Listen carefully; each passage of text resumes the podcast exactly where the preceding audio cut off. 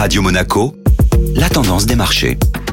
Radio Monaco, la tendance des marchés avec Société Générale Private Banking. Bonjour Delphine Michalet. Bonjour Benjamin. Quel est le rôle de l'or dans les portefeuilles d'investissement? Les investisseurs sont attirés par le rôle de l'or comme outil de diversification des portefeuilles en raison notamment de sa faible corrélation avec la plupart des actifs traditionnels. On dit ainsi que le métal jaune est une valeur refuge parce qu'il tend à conserver sa valeur en période de turbulence. L'or est également une source de performance plutôt stable à long terme. En effet, le cours du métal précieux a progressé en moyenne de 10% par an depuis 1971, date à laquelle l'or a commencé à se négocier librement. Et l'or devient donc un actif de plus en plus populaire. Oui, depuis 2001, la demande d'investissement en or a augmenté en moyenne de 15% par année. Cela est dû en partie à l'apparition de nouveaux moyens d'accéder au marché via des trackers ou des fonds négociés en bourse. De plus, depuis 2010, les banques centrales sont devenues des acheteuses nettes d'or dans le but notamment d'accroître leurs réserves de change. Au fil des années, l'or est ainsi devenu un actif à part entière sur les marchés financiers.